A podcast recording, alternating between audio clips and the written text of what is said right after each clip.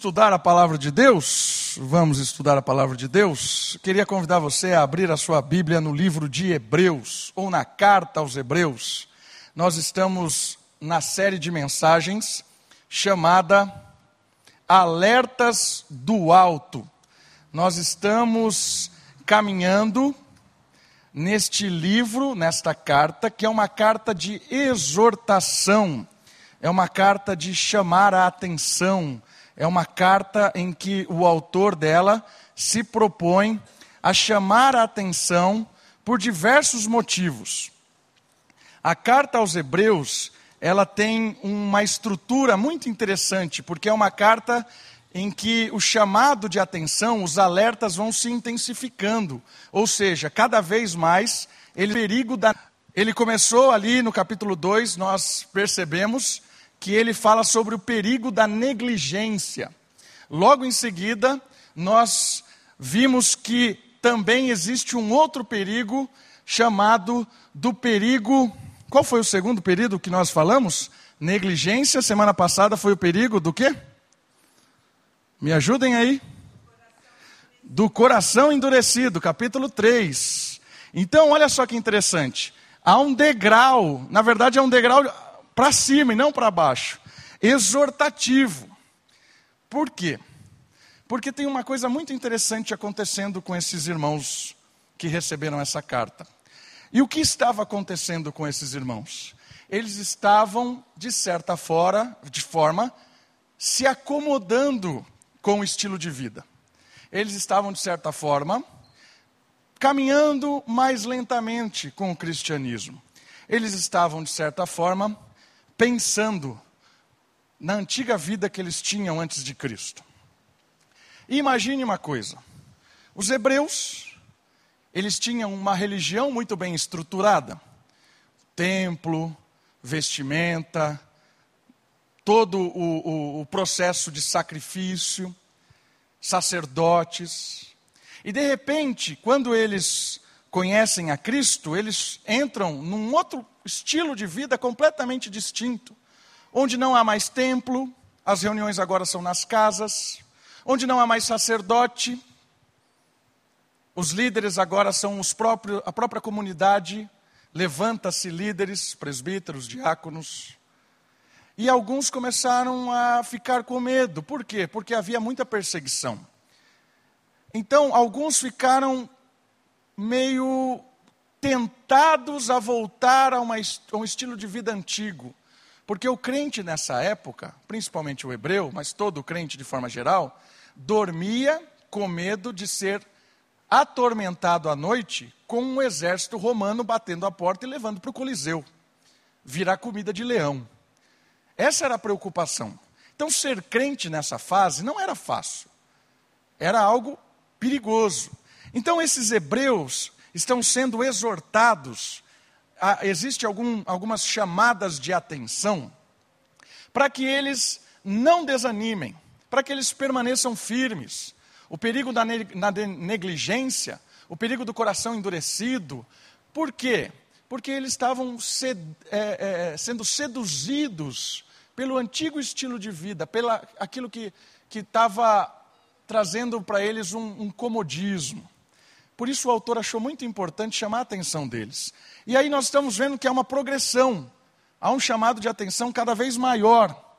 E olha só que interessante, hoje nós vamos para mais uma, uma, alerta, nós estamos aí traba, trabalhando com a questão do alto, né, dos alertas do alto. Olha lá o nosso alerta de hoje, chamando a sua atenção para um perigo. E o perigo de hoje, esse desenho ou essa foto ilustra bem o perigo da morosidade. Que palavra feia, né? Morosidade. O que significa morosidade?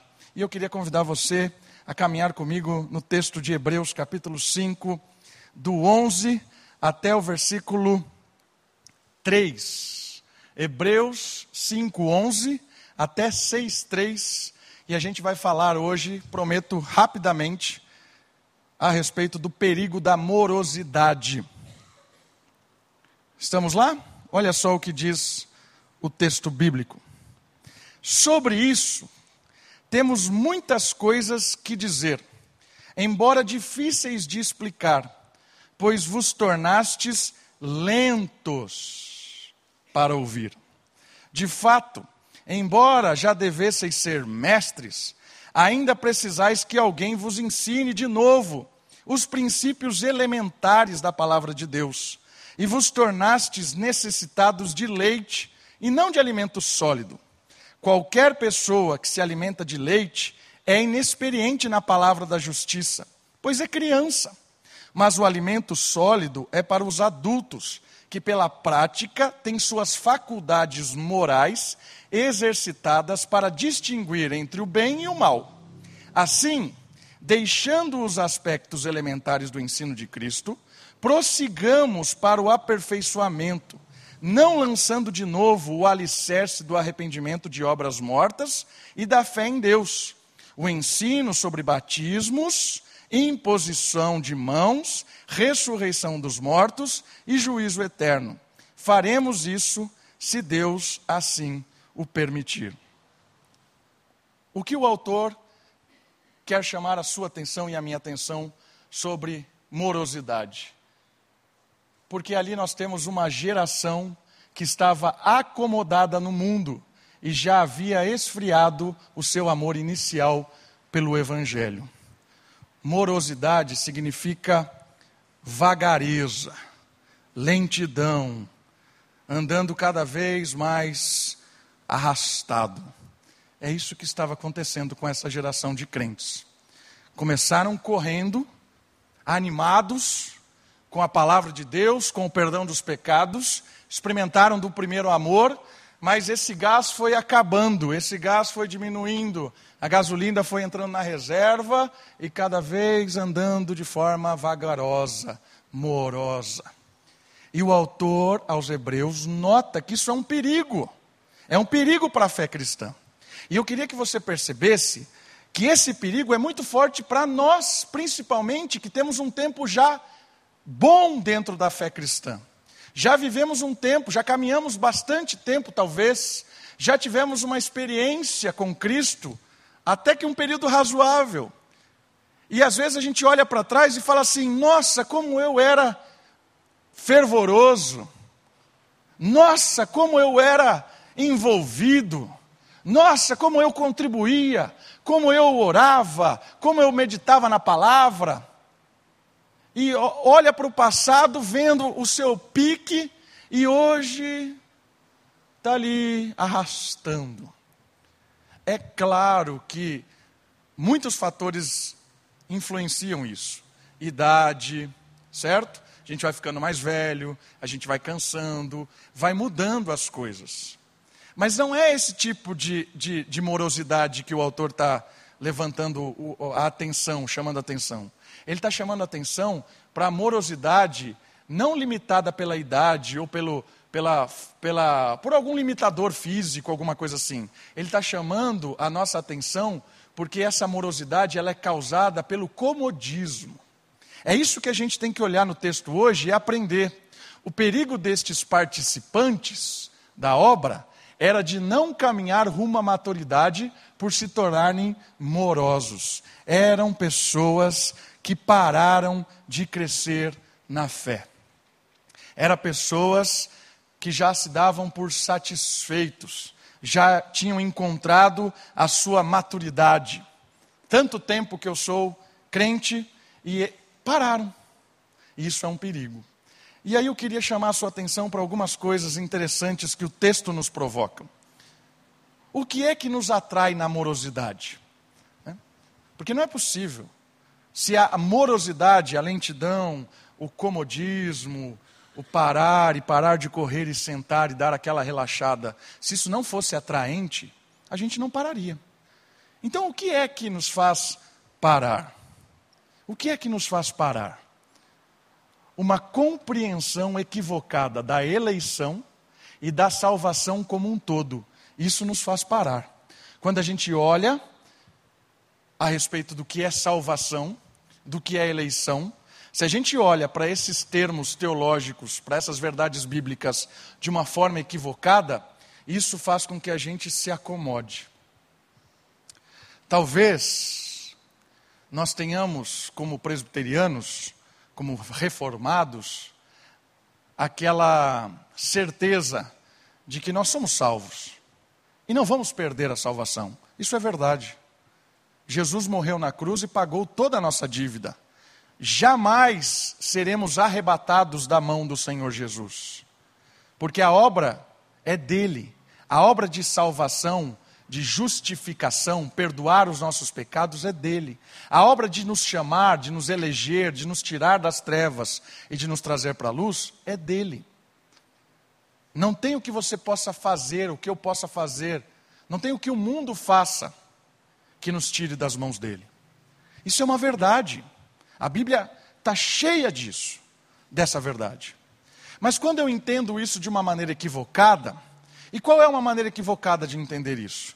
É uma maneira de olhar para esse tipo de coisa e falar assim: eu não preciso me envolver com as coisas de Deus. Eu já sou salvo mesmo. Eu não preciso ir ao culto.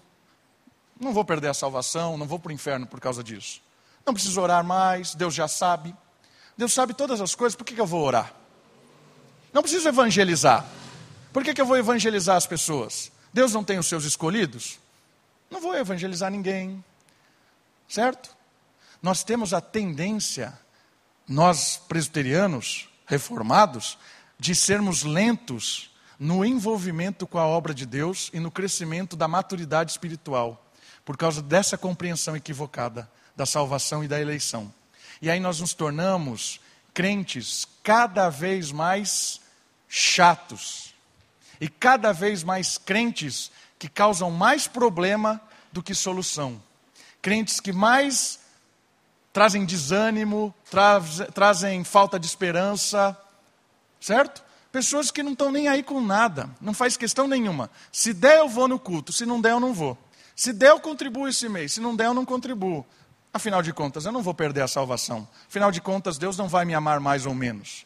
Percebe? Nós usamos a ideia da salvação como uma muleta de parar e descansar. Estou aqui, não vou perder a minha salvação. E eu me acomodei nisso. Irmãos, isso é um perigo. Esse é um perigo tão grande e tão igual àqueles que acham que vão perder a salvação. Porque tem muita gente que acha que vai perder a salvação, por isso começa a fazer todas as coisas. Eu vou na igreja, senão eu vou para o inferno. Se eu não for na igreja, eu não vou no inferno. Se eu não contribuir, eu vou para o inferno. Se eu não fizer isso, fica com aquela loucura. Isso é um erro também. Uma loucura de querer conquistar o céu fazendo coisas. Isso é um erro. Mas o extremo disso é não fazer mais nada, porque entende que o céu é ali, está garantido, é Deus. Queridos, eu queria que você olhasse para a sua história cristã hoje, a sua história de fé. Você tem crescido ou você tem tornado mal, atraído pela comodidade da teologia reformada. Infelizmente, muitos dos que vêm de igrejas pentecostais, com aquele amor, aquele zelo que tinham pela obra, e chegam na igreja reformada, se acomodam. Se acomodam numa teologia que agora traz uma segurança para eles mentirosa. Você olha, a pessoa tinha um envolvimento com a igreja, estava lá o tempo todo, chegou na igreja reformada, se alegrou, se despertou com a igreja reformada e agora virou um cara lento. E aí você vai falar para ele, vamos se envolver. Não, Deus já sabe, Deus já fez. Usa a teologia como uma muleta de morosidade. Então, tem vários da nossa igreja que tiveram uma experiência na igreja pentecostal. São zelosos, batalhavam, cuidavam, se envolviam. Queridos irmãos, você que chegou na igreja reformada, não perca esse ânimo.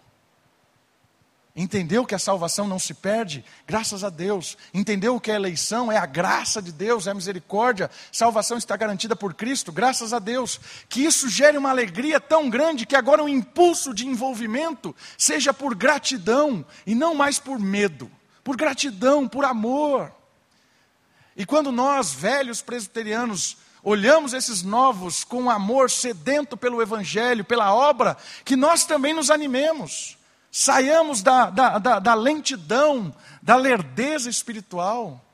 que a vida desses novos envolvidos na fé nos animem a nos envolver e não, não ficarmos cada vez mais atraídos por uma teologia equivocada. Uma outra coisa que também nos atrai na morosidade é uma visão inocente do mundo. Isso aqui é perigo, irmãos. Uma visão inocente do mundo e de suas ilusões de comodidade, sucesso, felicidade e sonhos. Isso nos atrai. Atraía eles, aqui os hebreus, vida dura deles, vida de medo, vida de insegurança. Como eu disse, poderia dormir e acordar no Coliseu, dormir na casa, acordar na boca de um leão.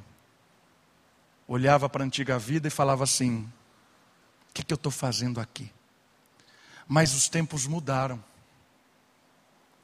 E hoje, a atração do mundo é outra. A, a atração por uma vida morosa espiritualmente é outra, meus irmãos. A atração desse mundo envolve com essas palavras aqui, ó. Comodidade.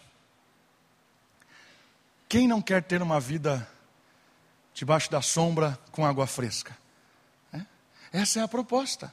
Estamos trabalhando para isso, né? Queremos chegar a um momento em que não precisamos trabalhar mais. Sombra e água fresca. É? Um momento em que eu vou poder chegar lá, o meu quiosque na praia, ficar lá, desfrutar da vida. É para isso, afinal de contas, é para isso que eu trabalho. Comodidade. E às vezes nós vamos conquistando isso na nossa caminhada. Conseguimos alguma coisa, uma melhora de vida, uma melhora de situação, e quando eu tenho um entendimento errado de quem é Jesus, eu acho que Jesus me chamou para me dar coisas, e quando as coisas começam a chegar, eu começo a me tornar moroso, lento espiritual, e ainda acho que estou sendo abençoado por Deus. Olha, Deus não me deixa faltar nada. Né? Meu sonho era ter uma chácara. Agora comprei uma chácara, nunca mais fui na igreja, porque todo final de semana eu estou na chácara. E Deus me abençoou com isso. Comodidade, ilusão, morosidade espiritual. O problema não é ter a chácara. O problema é achar que isso é bênção. É claro que a chácara é uma bênção, desde que não te torne, não me torne moroso espiritual. Olha, olha isso aqui, irmãos. Isso aqui é, é, é a ideia de sucesso.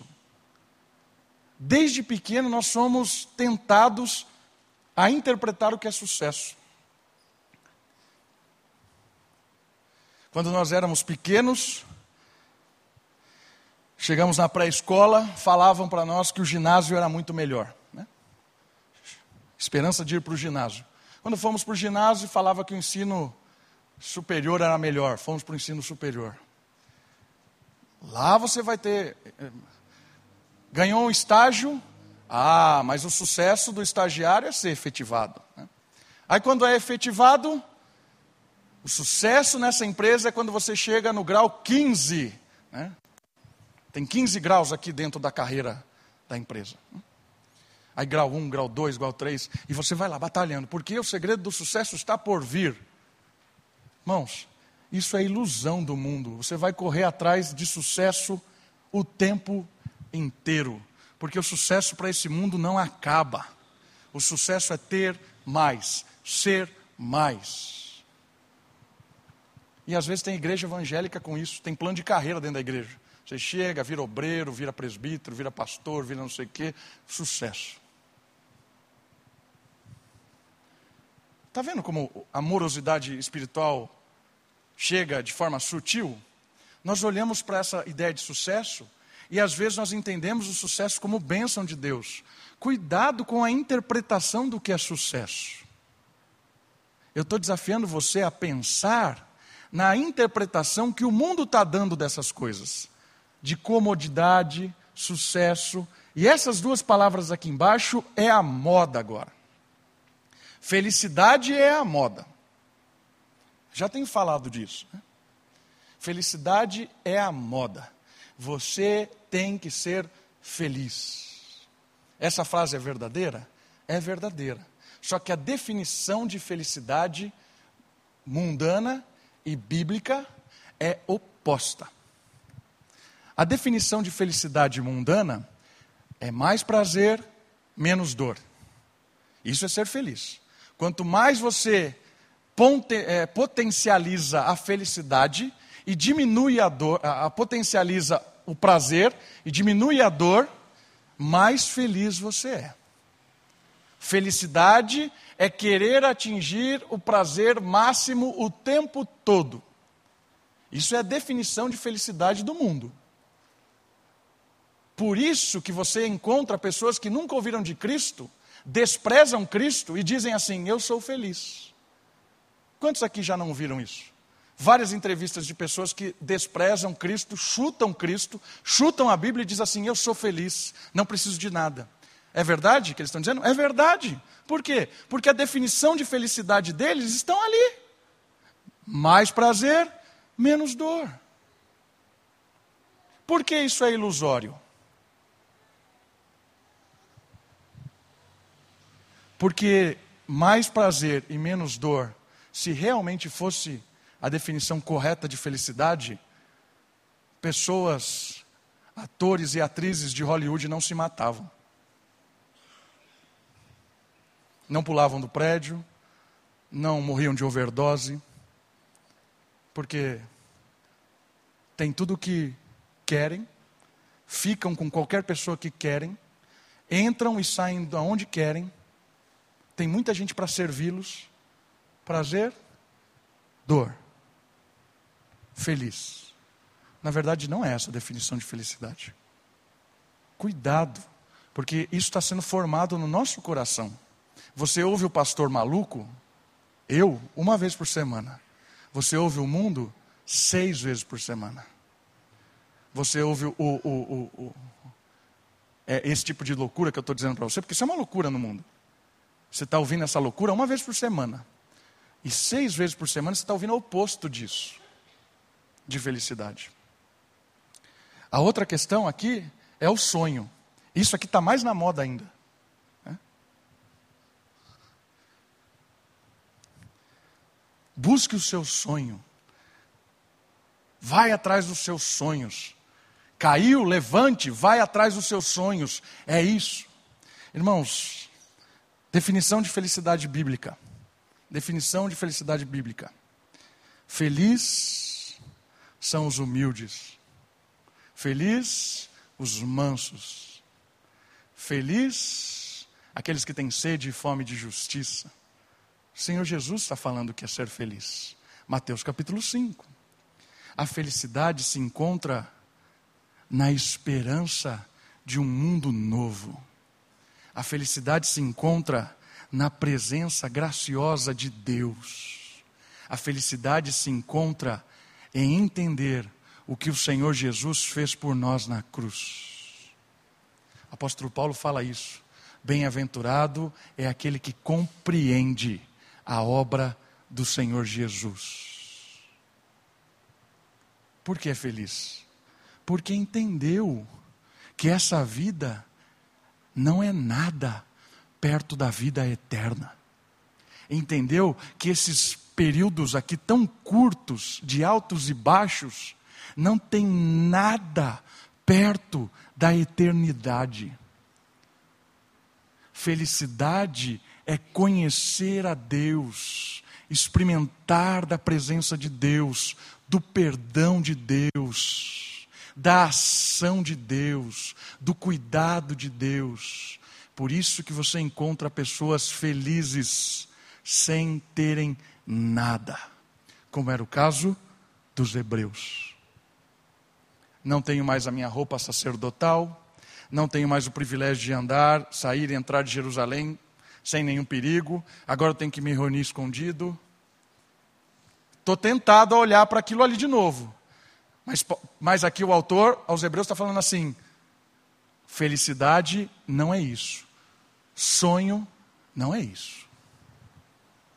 Querido, eu quero chacoalhar você com o texto de Hebreus, para você não ser iludido com uma má compreensão do que é a salvação, que nos traz para perto de uma amorosidade, ou iludido com o mundo, com sucesso, felicidade, comodidade. Não foi para isso que Deus nos chamou, meus irmãos. Não foi para isso que Jesus nos chamou. Não foi para isso. Jesus nos chamou para testemunharmos do amor dele. Jesus nos chamou para vivermos uma vida de alegria nele. Quando o, Senhor, quando o apóstolo Paulo diz assim, tudo eu posso naquele que me fortalece, qual é o contexto desse versículo? Posso comer, posso não comer. Posso estar entre os ricos, entre os pobres. Posso ter aquilo ou não ter aquilo. Posso qualquer coisa, posso vivenciar qualquer situação. Sou feliz, estou satisfeito, porque tudo posso naquele que me fortalece. Definição de sonho e de felicidade bíblica é oposta ao que o mundo está dizendo. Não se iludam, irmãos, porque a ilusão torna você, torna a mim, moroso espiritual, lento, acomodado. E sabe qual é o pior? Sem nenhum peso na consciência. Está tão cheio dessa verdade ilusória, verdade ilusória, né? Verdade aqui, não tem peso nenhum. E aí o texto bíblico diz uma consequência disso. Olha a consequência, né? Você viu o que o texto diz? Falou assim: ó, vocês não conseguem compreender o que eu estou ensinando para vocês. Versículo 11. Sobre isso, ele acabou de falar sobre o sacerdócio de Melquisedeque, sobre Cristo ser maior que Melquisedeque. Aí ele fala assim: Isso não dá para explicar para vocês. Por quê? Porque vocês são lentos para ouvir. E qual é a consequência de ser lento para ouvir? Olha lá embaixo, versículo 13. Criança. Olha só. É isso aqui, ó. Né? Um adulto criança. Nos tornamos, ou a morosidade nos torna velhos de igreja, mas criança em assuntos espirituais. A amorosidade, ela nos torna pessoas que não conseguem lidar biblicamente com os problemas reais da vida. Crianças, imaturos na fé, travou, travou. Eu tenho pouco tempo hoje, não vou ficar muito aqui. Resultados da morosidade. Você só lê. Perda do privilégio de ser usado por Deus Olha só. Perda do privilégio de ser usado por Deus. Consequência de uma morosidade espiritual. Perda da paixão e vigor pelo reino. As coisas do reino não me encantam como as coisas do mundo me encantam. Eu tenho ânimo em querer crescer, chegar no, no 15, grau 15 da empresa. Me mato de trabalhar porque eu quero um, uma boa profissão, um bom emprego. Perda da paixão pelo reino, mas as coisas do reino não me animam. Não tenho vigor mais. As coisas do, do mundo me roubam todo o vigor. Tudo, não sobra nada para a paixão do reino. Ok? Falei que não ia comentar, mas estou comentando. Né? Nunca deixa filhos na fé. Você percebeu isso no texto? Amorosidade? Olha só. 12. De fato, embora já deveis ser mestres, ou seja, deveria ter ensinando pessoas, deixando filhos na fé, ainda precisais que alguém vos ensine coisas básicas da fé cristã. Crianças. Nunca deixa filhos na fé. Faz quando está sendo observado. Isso é uma criança. Né? Criança é assim. Então, eu só sirvo, só me envolvo quando alguém está olhando. Né? Se não tem ninguém olhando, eu não estou fazendo. Né? Um exemplo disso era quando eu ia na academia. Né? Eu pagava à toa a academia, eu era um idiota. Ia lá, o cara mandava fazer 15, eu fazia 12 e deu 15. Cara, é uma tolice, né? Às vezes a gente faz isso na igreja. Né? É para fazer uma coisa, a gente finge que está fazendo, ah, viu aí, beleza. É, não adianta fazer isso. É isso. Faz quando alguém está observando não discerne o efeito de suas escolhas sobre si mesmo e sobre os outros. Criança na fé não entende quando escolhe uma coisa e essa coisa afeta ele. Ele não entende porque ele está sofrendo. Porque é uma criança, não entende. faz tudo errado, está sofrendo por tudo que ele fez de errado, mas é uma criança, ele não entende. Ele acha que a culpa é do pastor, a culpa é do chefe, a culpa é da polícia, a culpa é do Bolsonaro, é da Dilma, a culpa é do prefeito, é de, do mundo a culpa. Mas nunca é dele, porque é criança, não entende que os efeitos das suas escolhas recaem sobre ele. E às vezes, quase sempre também, recaem sobre os outros. Não entende, porque a família está completamente destruída. Não entende porque o emprego está uma bagunça lá, um caos, as pessoas odeiam ele no serviço. Não entende porque as pessoas odeiam ele. Maturidade. E o último, ataca diretamente a reputação de Cristo. As pessoas olham para os morosos na fé e diga, dizem assim: Isso é ser cristão? Isso é ser crente? Isso. Pouco tempo me limita de comentar. Eu quero comentar mais essa parte, que é a resposta à morosidade. Resposta à morosidade. A resposta ao perigo da morosidade é o desejo de desenvolver a salvação. Olha o que o capítulo 6, versículo 1 diz assim: Assim, deixando os aspectos elementares do ensino de Cristo, o que ele está dizendo? Já sabemos a base. Nós temos que deixar a base, princípios elementares. Para quê? Prossigamos para o aperfeiçoamento. Nós precisamos crescer, precisamos desenvolver a salvação, ser salvo dia após dia do poder do pecado, da influência do mal. O que o final do capítulo 5 diz, ó, a prática das suas faculdades morais exercidas para distinguir entre o que é bem ou o que é bom, o que é mal. Entendeu o negócio? A gente precisa parar de morosidade, parar de viver a base do cristianismo e crescer na fé. Então eu quero dar alguns, algumas sugestões para terminar aqui. Prática ou hábito de uma disciplina espiritual. Nós precisamos desenvolver isso.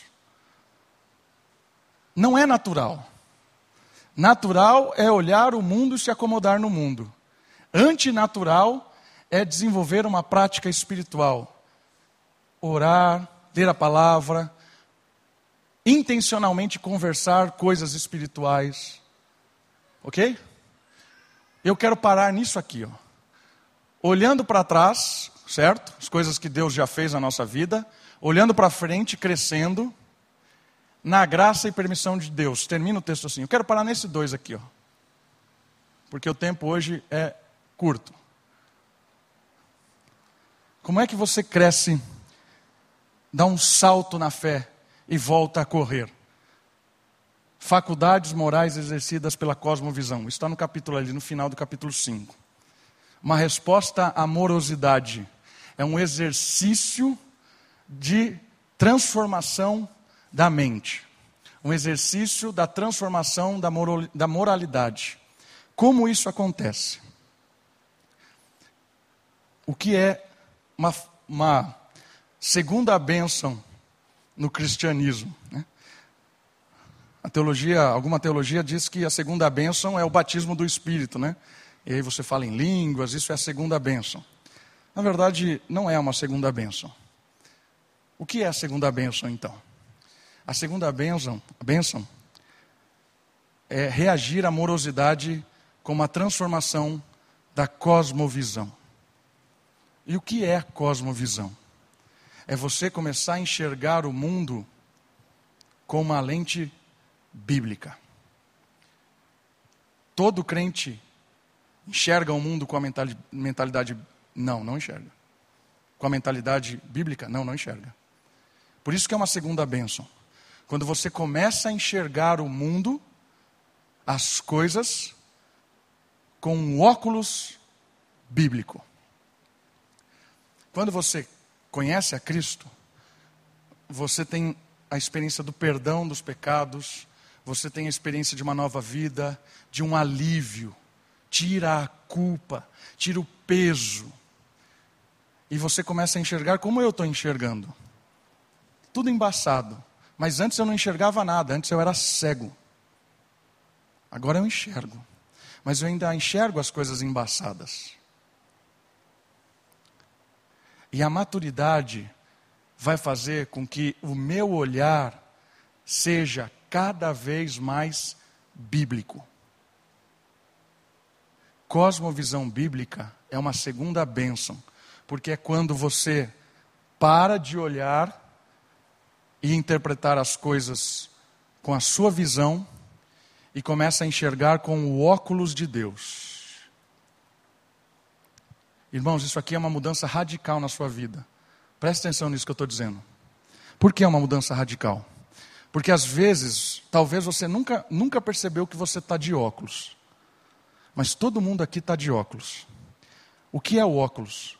O óculos é a forma com que você vê o mundo, interpreta o mundo e responde ao mundo.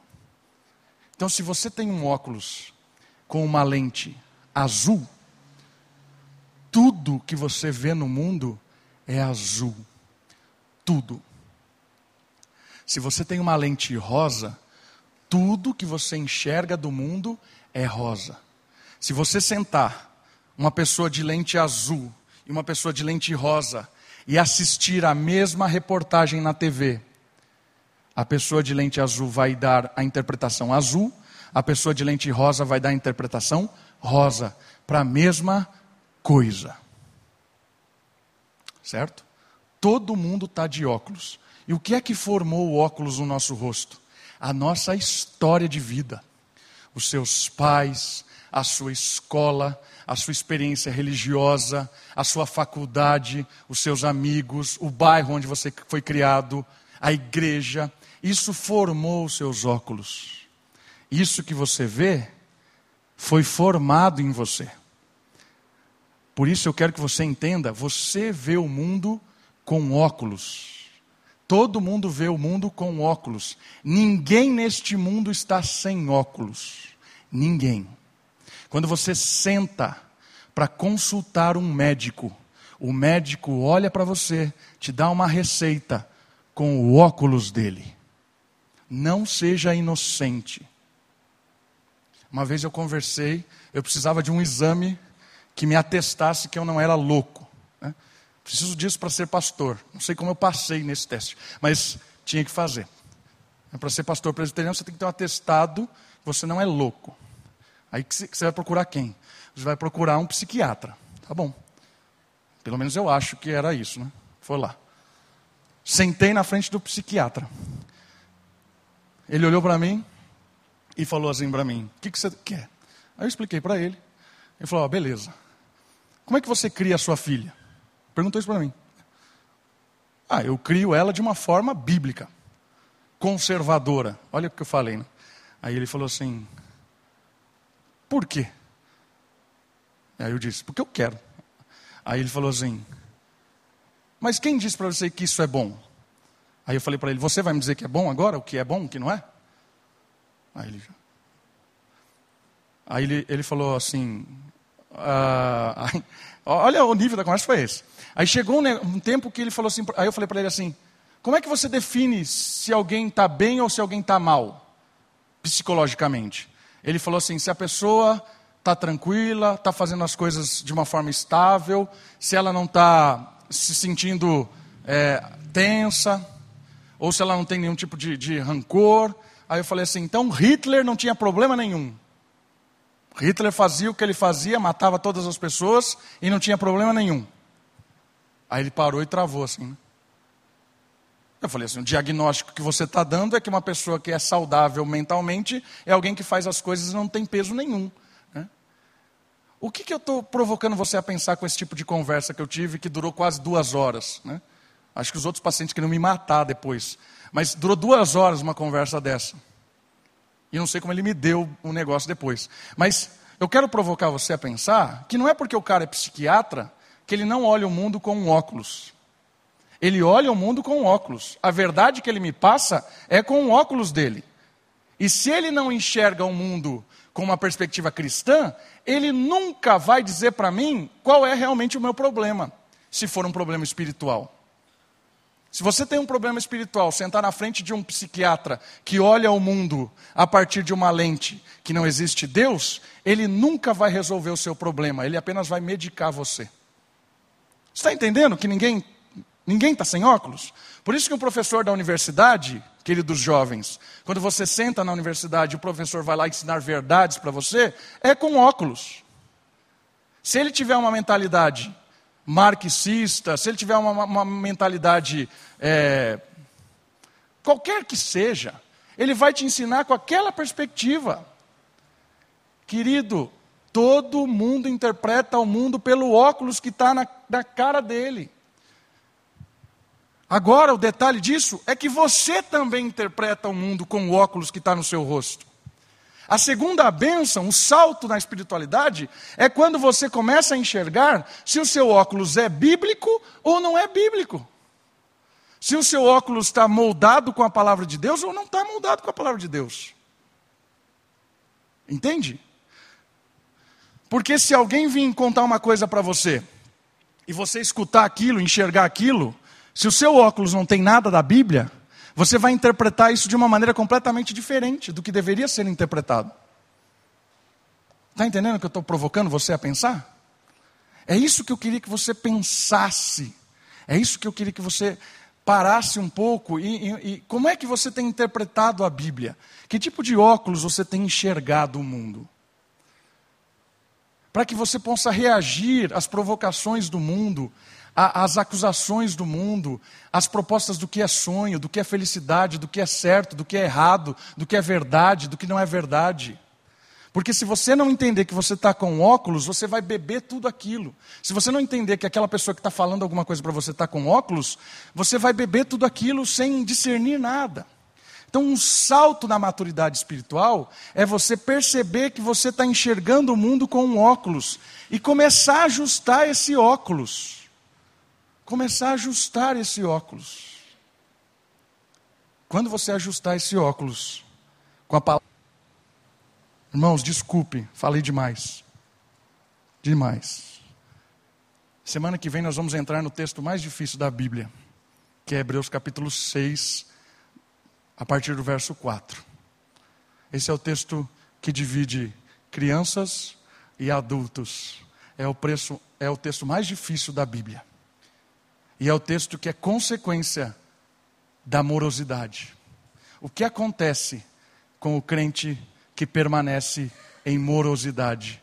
Hebreus, capítulo 6, de 4 a 9. E o que acontece ali é o texto mais difícil, a passagem mais crítica das Escrituras, que a gente vai estudar semana que vem. Vamos orar? Baixe sua cabeça, feche os seus olhos. Vamos agradecer a Deus por esse